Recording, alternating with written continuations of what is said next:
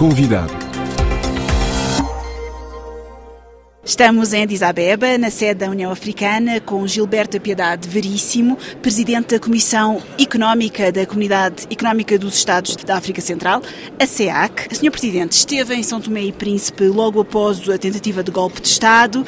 Três meses depois, como é que está a investigação? Efetivamente, no dia 26 de novembro, eu me desloquei a São Tomé, acompanhado do representante especial das Nações Unidas para a África Central. Tivemos a oportunidade de contactar altas autoridades da República de São Tomé, República Democrática de São Tomé e Príncipe, Sr. Presidente da República, Sr. Primeiro-Ministro, que estava acompanhado do Sr. Ministro da Defesa, Ministro dos Negócios Estrangeiros. Tivemos também a oportunidade de falar com alguns partidos políticos na altura. A pedido do Sr. Presidente da República e do Sr. Primeiro-Ministro, nós enviamos, a SEAC enviou no dia 29 uma missão de constatação de factos. Missão que esteve até o dia 21 de dezembro. Quase um mês? Sim, em São Tomé e Príncipe e que teve a oportunidade de tratar com algumas autoridades, teve a oportunidade de visitar o quartel em que ocorreram os factos, falar com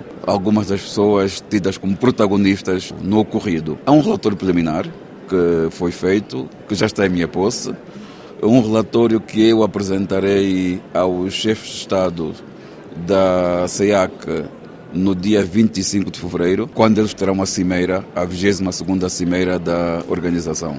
Uh, portanto, em função da, de que os chefes de Estado decidirem, então a CEC, a CEAC, irá atuar. Há várias pessoas detidas, há quem se queixe também de desrespeito aos direitos humanos. O que é que pode constatar nestes termos, ou seja, nas detenções e em relação também aos maus tratos? Eu diria que felizmente, felizmente, naquilo que aconteceu em São Tomé, as provas são públicas. Alguns dos protagonistas deram-se ao desfrute bizarro de fazer uh, fotografias, de fazer uma filmagem e divulgaram como se se tratasse de algo normal. Portanto, essas provas também foram apreciadas pela nossa missão e isto é que permitirá também fazermos o relatório ao, ao chefe de Estado.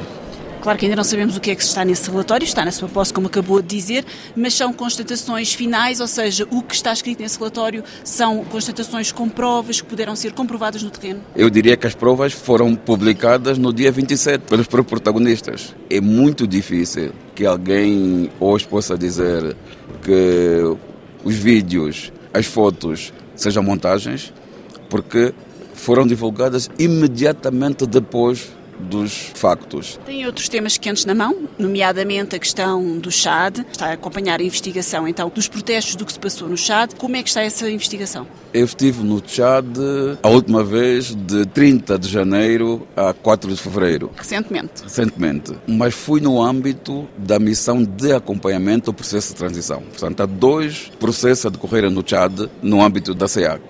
Um processo é o inquérito, a constatação dos factos do que aconteceu no dia 20 de outubro de 2022 e um outro processo é o acompanhamento, um outro dossiê é o acompanhamento do processo de transição política eh, no Tchad. E constatamos que há progressos, estamos que há progressos entre, posso dizer que desde o dia 20 de outubro até o dia 4 de fevereiro eu já desloquei ao Tchad cinco vezes e há progressos, há progressos tanto eh, no ambiente como progressos na relação que a CEC tem com os protagonistas.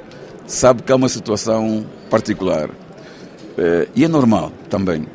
Eh, a CEC é um órgão estatal formado por Estados, representantes de governos e é normal que as pessoas que não estão ligados aos governos pensem imediatamente que a CSE está para proteger governos.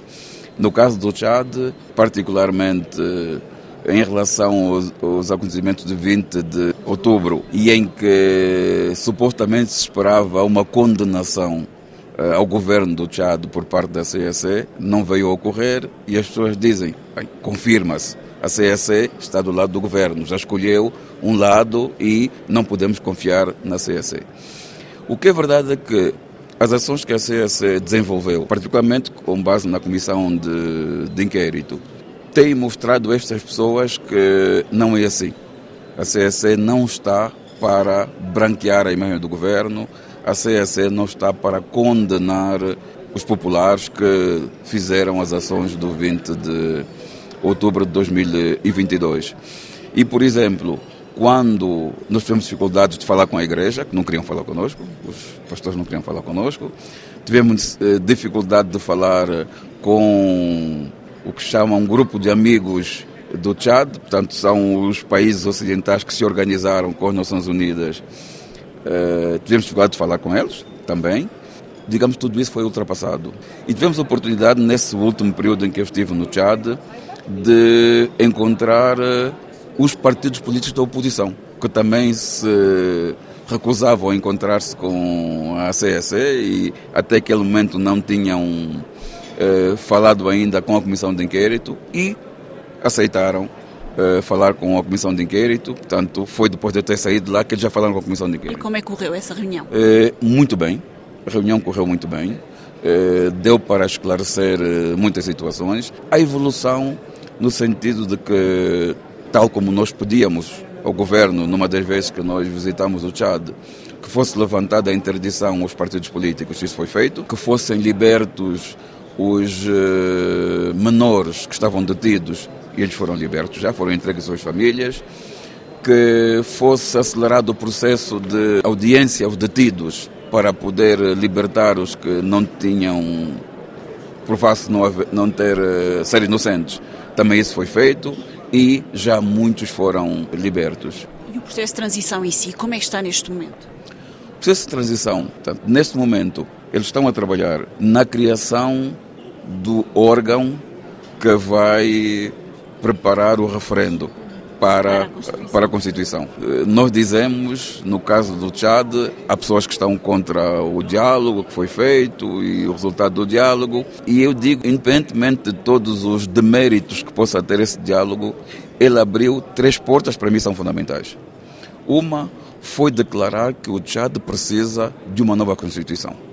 Portanto, isso é uma porta aberta. E mais ainda, que esta Constituição tem que ser votada em referendo. Uma outra porta aberta é o diálogo ter decidido que o Tchad precisa de uma nova lei eleitoral. Portanto, a que está vigente não serve ao Tchad. Portanto, também deve haver uma nova lei eleitoral em que a sua preparação terá a participação de várias forças políticas do país.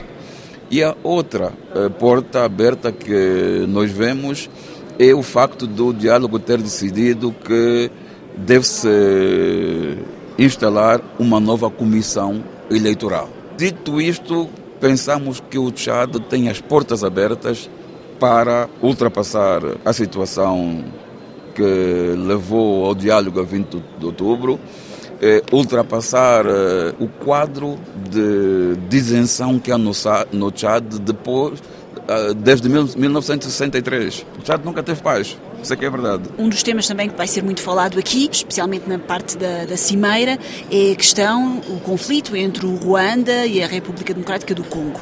Como é que estamos neste momento? Há duas missões que estão a agir ao mesmo tempo, mas até agora os conflitos continuam. É, é verdade. Este conflito tem dois quadros de resolução paralelos. Nós defendemos que em algum momento eles têm que encontrar-se para se chegar realmente a um, a um objetivo que sirva à RDC e para evitar que em algum momento se desenvolva um quadro de competição entre os dois processos, deverá buscar-se uma forma de esses processos encontrarem-se. Aqui o Conselho de Paz e Segurança da União Africana vai apreciar, no dia 17, vai apreciar a questão e eu creio que o objetivo é este. O objetivo é este, porque vai-se falar dos dois processos eh, de forma a buscar algo que realmente consiga eh, resolver a situação. A minha última questão tem a ver com o papel da União Africana no mundo e a questão do G20. Qual é que é a importância de a União Africana entrar para o G20? A importância é, diria, toda. Toda. A África joga um papel no mundo. quer se queira, quer não, a África joga um papel no mundo. Ainda que fosse só como provedora de matérias-primas, já seria um papel. Mas também, um enorme papel hoje em dia, aliás. Um enorme papel. É, e é um papel enorme, exatamente, por quê? Porque quem provê matérias-primas um dia pode dizer que não quer prover essas matérias-primas. Portanto, a África tem que ser ouvida. Portanto, a África tem realmente é, um papel a jogar no G20 e deve aí estar. Ouvimos Gilberto Veríssimo, presidente da SEAC, que nos falou sobre a construção da paz em África. Catarina Falcão, Addis Abeba, RFI.